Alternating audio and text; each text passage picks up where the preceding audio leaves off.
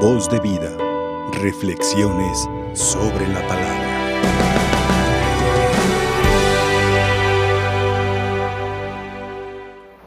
Normalmente nosotros estamos acostumbrados a, a lo que nos da placer, a lo que a lo cómodo, a la tranquilidad, a disfrutar, la felicidad nos, nos satisface, nos gusta.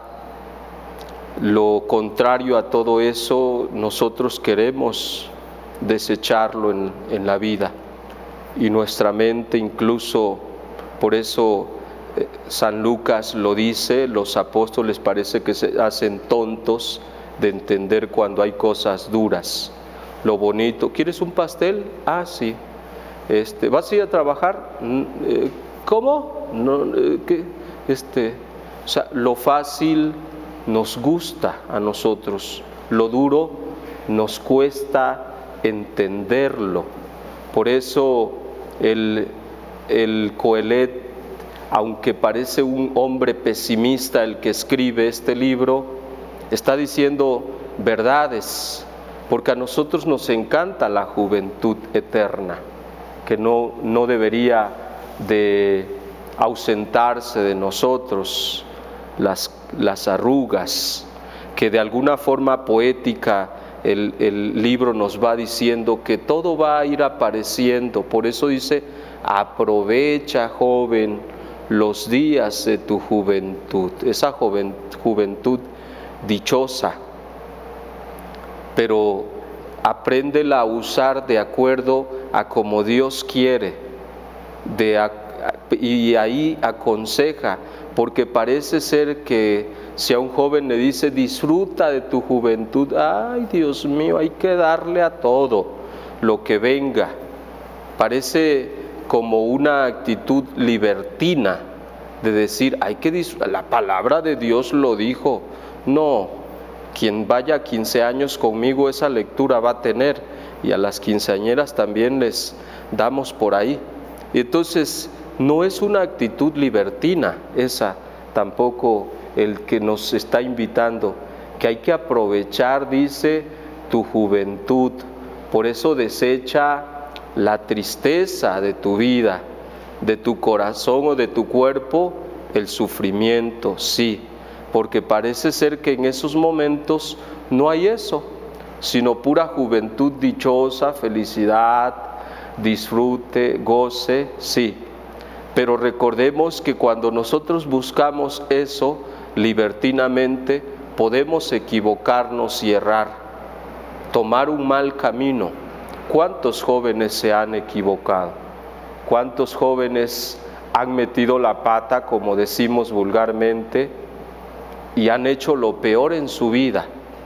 Porque la juventud es para que nosotros construyamos cimientos de lo que vamos a hacer de viejos. Es ahí en la juventud. Pero muchos no tomamos de criterio que ahí es donde estamos cimentando. El arquitecto cuando va a hacer una obra grandiosa, él dice, todo está en los cimientos, en los pies. ¿Cómo está uno con estos temblores que estamos padeciendo en México? Digo México porque otros nos escuchan de otros lados. Entonces, pero eh, ahí es donde hay que ver mis cimientos, cuáles son los que construí, si no van a venir los temblores y vamos a caer prontamente. Es que esos son los que van a sostener nuestra vejez cuando seamos adultos, cuando te, te, estemos en la tercera edad. Es que, como, como dice el dicho, como me, como me ves, te verás.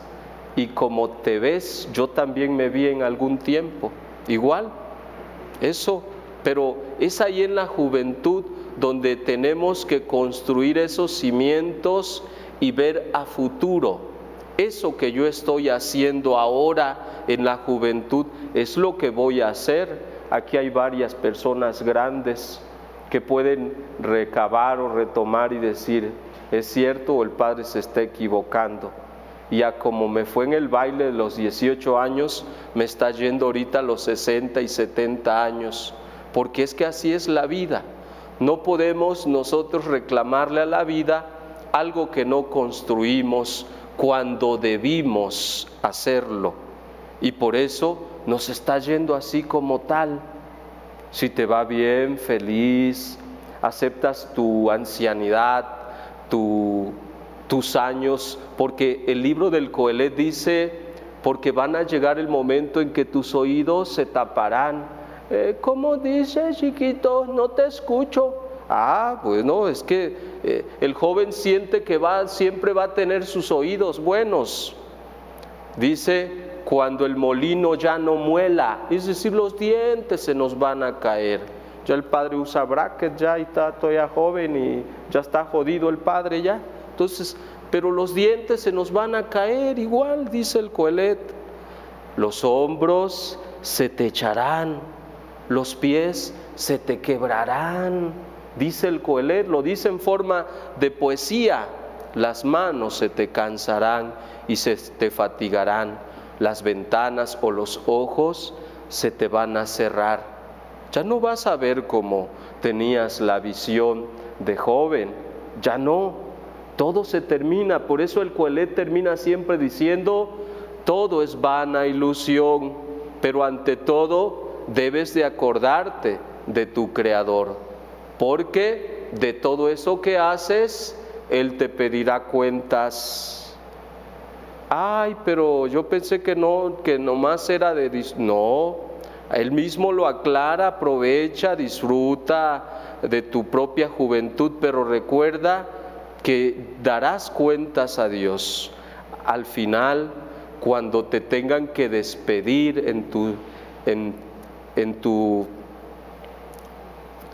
al final en tu, en tu velorio, yo así le reconozco por esa palabra, o en tu sepelio, ahí es cuando te van a, despedir todos, probablemente, y ahí es donde nosotros tenemos que, preguntarnos cómo, mi, cómo viví mi juventud, los que ya hemos pasado por esa juventud dichosa y placentera, y los que todavía están, cómo la están viviendo ellos, de qué forma estamos viviendo nuestra propia juventud, porque nosotros queremos eso, todos gozaríamos, todos quisiéramos tener una eterna juventud o todos quisiéramos ser ancianos jóvenes o decir, soy un anciano pero joven. Es, esa, es, esa, es ese anhelo del hombre de decir, es que no quiero mi juventud. Es que no quiero esos años de achaque, esos años en los que solamente posiblemente yo de nada más lata, yo solamente sirva de estorbo para otros. No me gustaría llegar allá y por eso anhelo esa eterna juventud y muchos pueden presumir, ah, es que soy un viejo, pero tengo el corazón joven. ¿Por qué no terminamos aceptando lo que somos? Si mi juventud ya la viví, ¿por qué tengo que anhelar o por qué siendo joven tengo que comportarme como un adulto viejo? No, tenemos que vivir lo que nos toca vivir, pero de acuerdo a lo que Dios nos manda. Por eso nosotros no nos adaptamos a vivir esos momentos duros, por eso renegamos insatisfechos de la vida con lo que estamos nosotros viviendo, porque de alguna forma también, así como les decía yo a los apóstoles, a nosotros nos encanta lo bonito y lo tranquilo, lo suave, pero cuando nos tienen que hablar de padecimientos, de sufrimientos, de todos los achaques que trae la ancianidad, como que ya no nos agrada. No.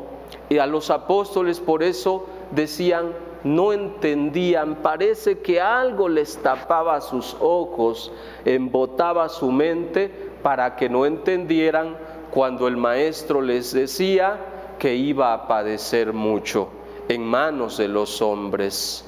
Les gustaba entender los primeros puestos, eso sí que lo entendían bien. Oye, ¿quién va a ser? ¿Quién, quién es el primero que va a elegir el, el Señor? ¿Quién se va a sentar a su derecha? Oye, ese del que habla que lo va a traicionar, será, yo no, no estamos ahí. Hay cosas que a nosotros nos gusta entender. Sí, es así. Pero cuando nos hablan de una cruz, de que hay que sufrir, de que hay que padecer, como que nos hacemos de la vista gorda, oídos sordos y eh, no, yo no escuché, Señor, a ver cómo está eso de que, que, qué, qué, no, no, no lo entiendo. Ah, nos cuesta entender esas cosas que a veces para nuestra vida, en otro momento he dicho, los mentados mecanismos de defensa impiden que algo que va a causar quizás un estrago en nuestra vida, lo reprima, lo guarde y no quiera asimilar esa situación. Y por eso comenzamos negando todo eso que para nosotros puede ser un estorbo, significar angustia, significar dolor o incluso significar sufrimiento. Pero tenemos que estar abiertos nosotros a todo eso, como el siervo Job, Señor, tú me lo diste, todo es tuyo, de ti viene lo bueno, de ti viene también lo no tan bueno. Aprender a aceptar esas situaciones en nuestra vida, es decir, que no siempre vamos a vivir entre la felicidad, que la vida del hombre es como ese vaivén que a veces nos toca disfrutar la alegría y a veces nos va a tocar momentos de tristeza, momentos de calma, de sosiego y momentos de temblor, momentos de violencia, de chubascos, de lo que sea, vamos a estar, es que son todos esos momentos que va viviendo el ser humano en su vida. Así como aprendemos a vivir, aprendemos a aceptar ser niños, después crecimos y nos volvimos adolescentes y seguimos y nos volvimos jóvenes, jóvenes adultos y después llegamos a la tercera edad de ancianos y tenemos que ir aprendiendo a aceptar aquello, porque un anciano probablemente esté pensando, ¿cuándo voy a morir? Y no es que eso les quiera yo también eh, inspirar, no, sino que posiblemente el anciano podrá pensar en eso. El joven no piensa en eso, en una muerte, porque dice, me quedan muchos años, pero el anciano sabe que llegar a esa etapa es sinónimo de muerte. Posiblemente sí, no es que se imagine la muerte, pero sabe que en algún momento, porque ya todo nuestro organismo está dando lo que tenía que dar y ya no le podemos exigir al corazón que lata como cuando tenía 20 años. Ya ahorita medio subo así, pero ya no la doy, ya, ya, mi ya no. Tenemos que aprender a aceptar esas fallas de la vida. Ya dimos lo que teníamos antes podía yo ver a 10 metros y ahora a 10 metros solamente veo bultos que ni siquiera distingo qué son.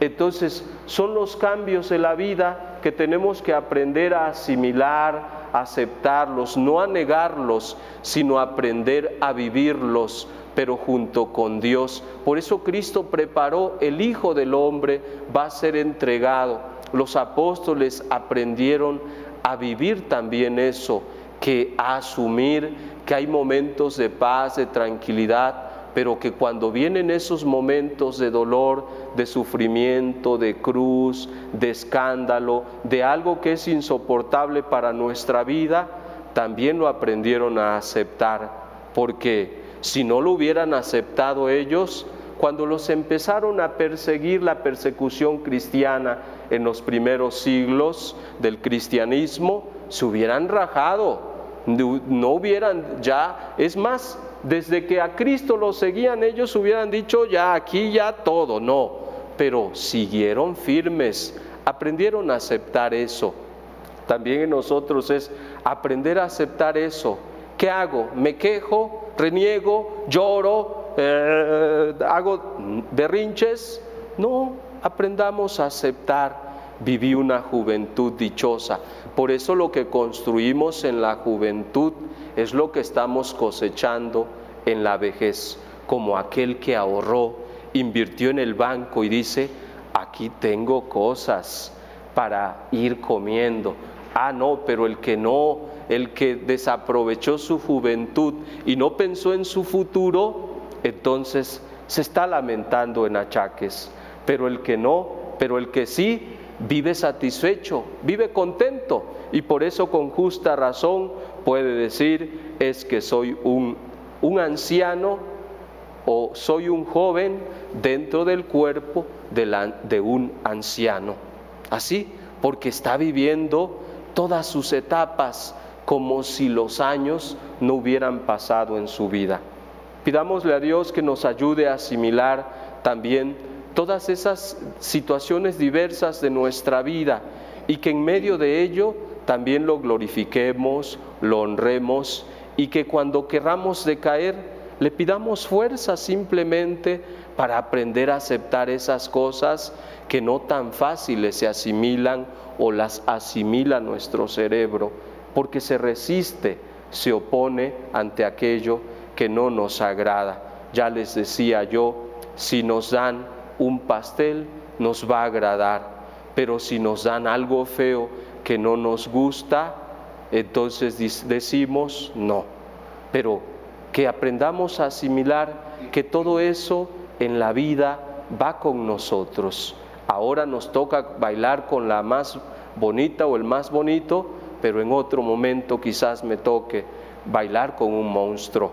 Pero tenemos que aprender a asimilar esos vaivenes, esos cambios que la vida nos trae y que aún en eso nos santificamos porque es la cruz, es la propia pasión a la cual el Señor también a cada uno nos invitó. Voz de vida, reflexiones sobre la palabra.